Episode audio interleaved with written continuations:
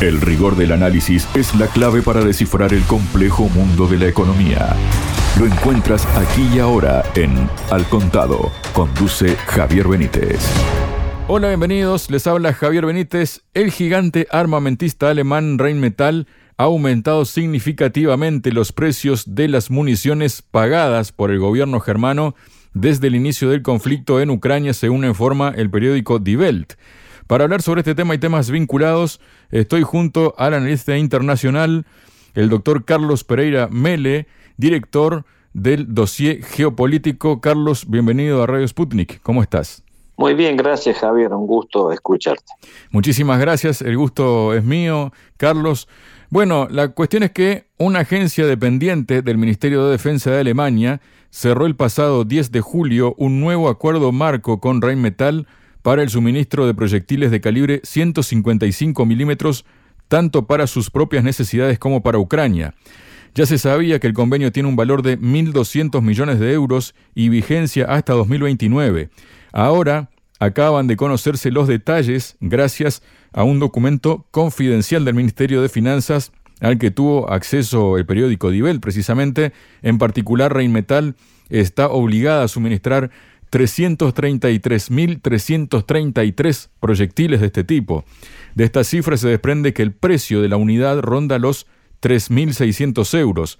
El monto es llamativamente alto, dado que antes del inicio del conflicto ucraniano, en febrero de 2022, las mismas municiones tenían un coste de 2.000 euros, así que ya se pueden ir calculando cuándo subió, ¿no? De 2.000 a 3.600, 1.600. La cuestión es que un economista militar señaló a Die eh, a condición de anonimato, que para la nueva fabricación los costos de los materiales son ahora más altos y es imposible producir proyectiles al precio anterior. En este contexto, en el foro de la industria de defensa de la OTAN celebrado en Suecia, el secretario general de la alianza, Jens Stoltenberg, instó a la industria a abstenerse de subir los precios de sus productos ante la creciente demanda de armas y municiones debido al conflicto en Ucrania. Dijo Stoltenberg, hemos acordado aumentar las compras de equipos y municiones, hemos asegurado la demanda, ahora tenemos que garantizar el aumento de los suministros. El reto aquí es que cuando aumentamos la demanda, queremos más suministros, no precios más altos. Carlos, eh, ¿acaso Stoltenberg piensa que la industria armamentística son eh, hermanas de la caridad o algo por el estilo? Digamos, porque se están haciendo su agosto eh, desde que comenzó el conflicto en Ucrania, cómo ha ido creciendo todo y ahora con lo que está ocurriendo en Medio Oriente, ¿no? Pero claro, Javier, parece que este señor de apellido impronunciable, Stoltenberg, desconoce las reglas tradicionales del liberalismo económico, ¿no? Que cuando hay un bien que escasea, hace falta producir más. Y cuando se produce más, el que lo produce también quiere ganar más. Eso es una regla de, oro histórica del sistema capitalista y que no se rige por las este, supuestas normas y reglas que quieren imponer desde puestos burocráticos. El sistema de industria militar europea que estaba bastante, bastante descabezado y en muy malas condiciones como oferente a nivel internacional, ya que la competencia más importante que tiene Europa en su complejo industrial militar tecnológico es justamente su principal socio y aliado y jefe de la OTAN, me refiero a Estados Unidos de Norteamérica, que siempre o casi siempre ha basado fundamentalmente en los últimos 20 o 30 años su economía interna en esa gigantesca industria del armamentismo que le ha dado las posibilidades de seguir siendo una potencia económica a nivel global. Y allí la industria europea había perdido fuertemente presencia en todos los aspectos, en la naval, en la aérea, en la de submarino, en misilística prácticamente no existe Europa y de tecnologías de punta militar este, van muy lejos y a la saga de los armamentos norteamericanos y por supuesto de las potencias importantes que hoy en día hay en el mundo en esa área que son China, Rusia, ahora descolla también ya la India, en algunas áreas específicas como es en las nuevas áreas militares que han surgido o se han puesto muy de punta en este conflicto en, Ucrania, que ha sido la industria de los drones. Allí está descollando un país como Irán y otro que vende muchas unidades de esa naturaleza, Turquía. Como vemos, en este mundo de la producción de armas y de los proyectos a largo plazo, Europa estaba muy, muy rezagada. Y la industria, por supuesto, la industria armamentística ha encontrado el becerro de oro con esta guerra y este conflicto. Y además ha encontrado también que es una industria que tiene proyección hacia adelante. Vos has hablado de un contrato, un acuerdo hasta el 2029, lo cual demuestra también, para que entienda el común de los mortales, que el tema de los armamentos son a largo plazo, no se hacen contratos para un año o para ofrecer 20 vehículos o 3.000 proyectiles.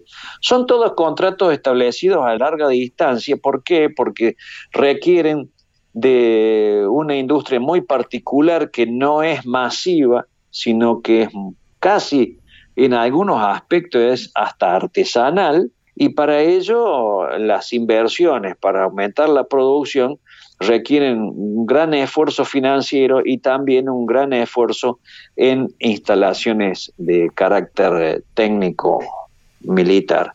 Bueno, este conflicto lo ha puesto blanco sobre negro y es importante, es importante que más allá de todas estas declaraciones que le pidan a la industria que baje los precios, que no los incremente, que no se aproveche, la gran pregunta es, a principio de este año, este mismo grupo eh, que encabeza la OTAN y la misma Unión Europea no hablaron de que para este fin de año, para este fin de año, Europa iba a estar ofreciéndole una verdadera masa increíble de munición a Ucrania. Y si uno ve la producción que están por incrementar a tantos años, la verdad que es una producción insignificante ante los requerimientos diarios que necesita una guerra moderna y la utilización masiva que se está haciendo nuevamente de la artillería, algo que había quedado si lo vemos en los últimos grandes conflictos,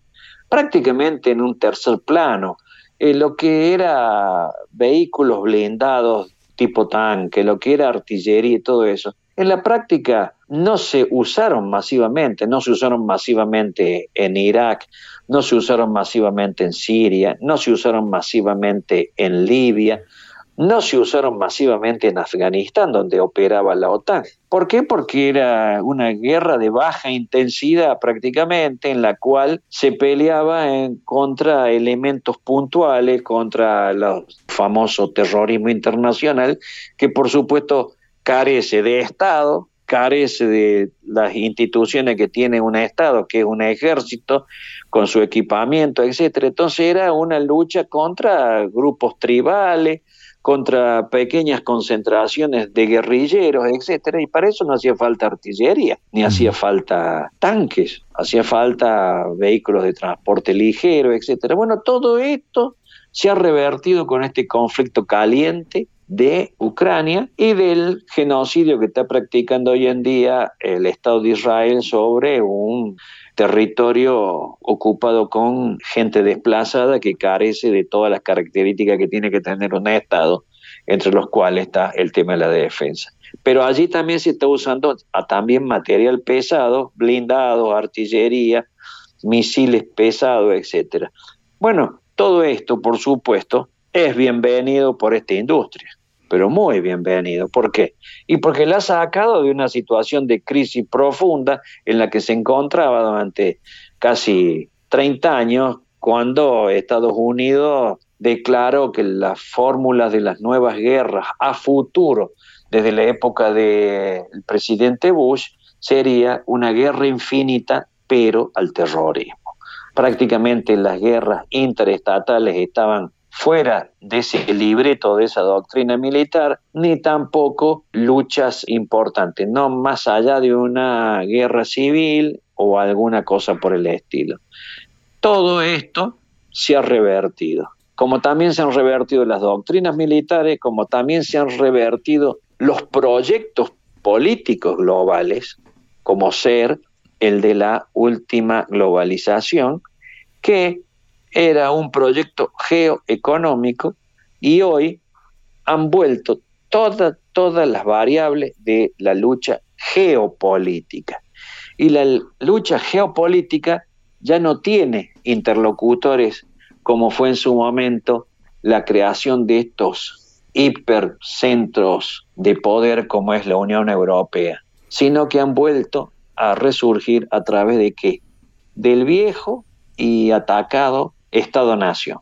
Hoy en día hemos vuelto a revivir el Estado-Nación. Hoy en día el Estado-Nación ruso, el Estado-Nación chino, el Estado-Nación indio, el Estado-Nación turco, el Estado-Nación iraní, el propio Estado-Nación egipcio y así sucesivamente, vuelven a tallar en toda la realidad mundial.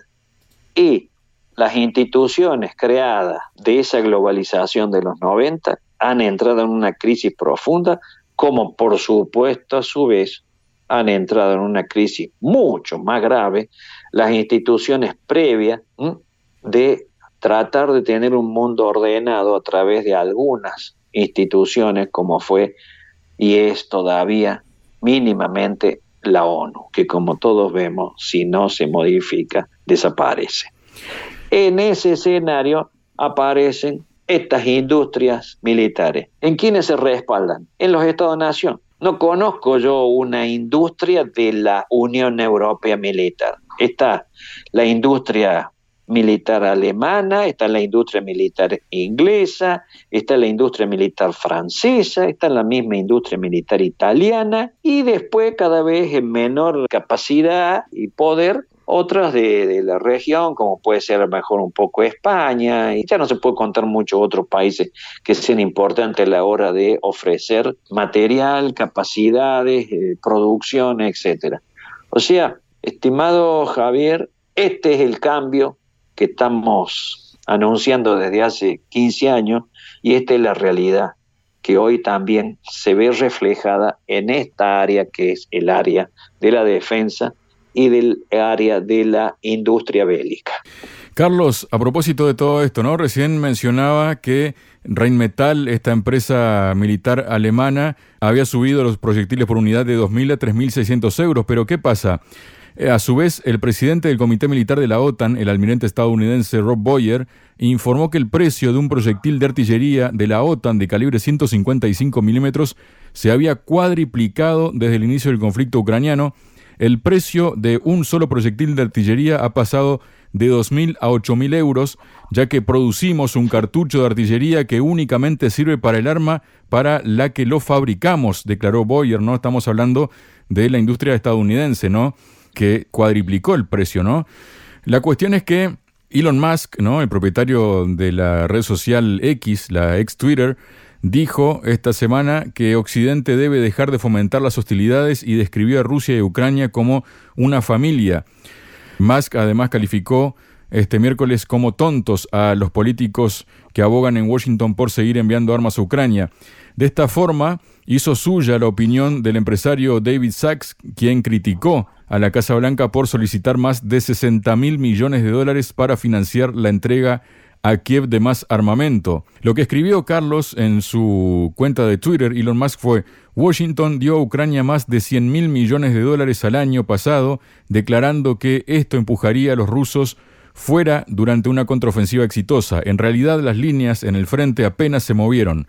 En todo caso, Rusia ganó territorio. Ahora Washington afirma que otros 60 mil millones de dólares harán el trabajo. Eres un tonto si crees esto.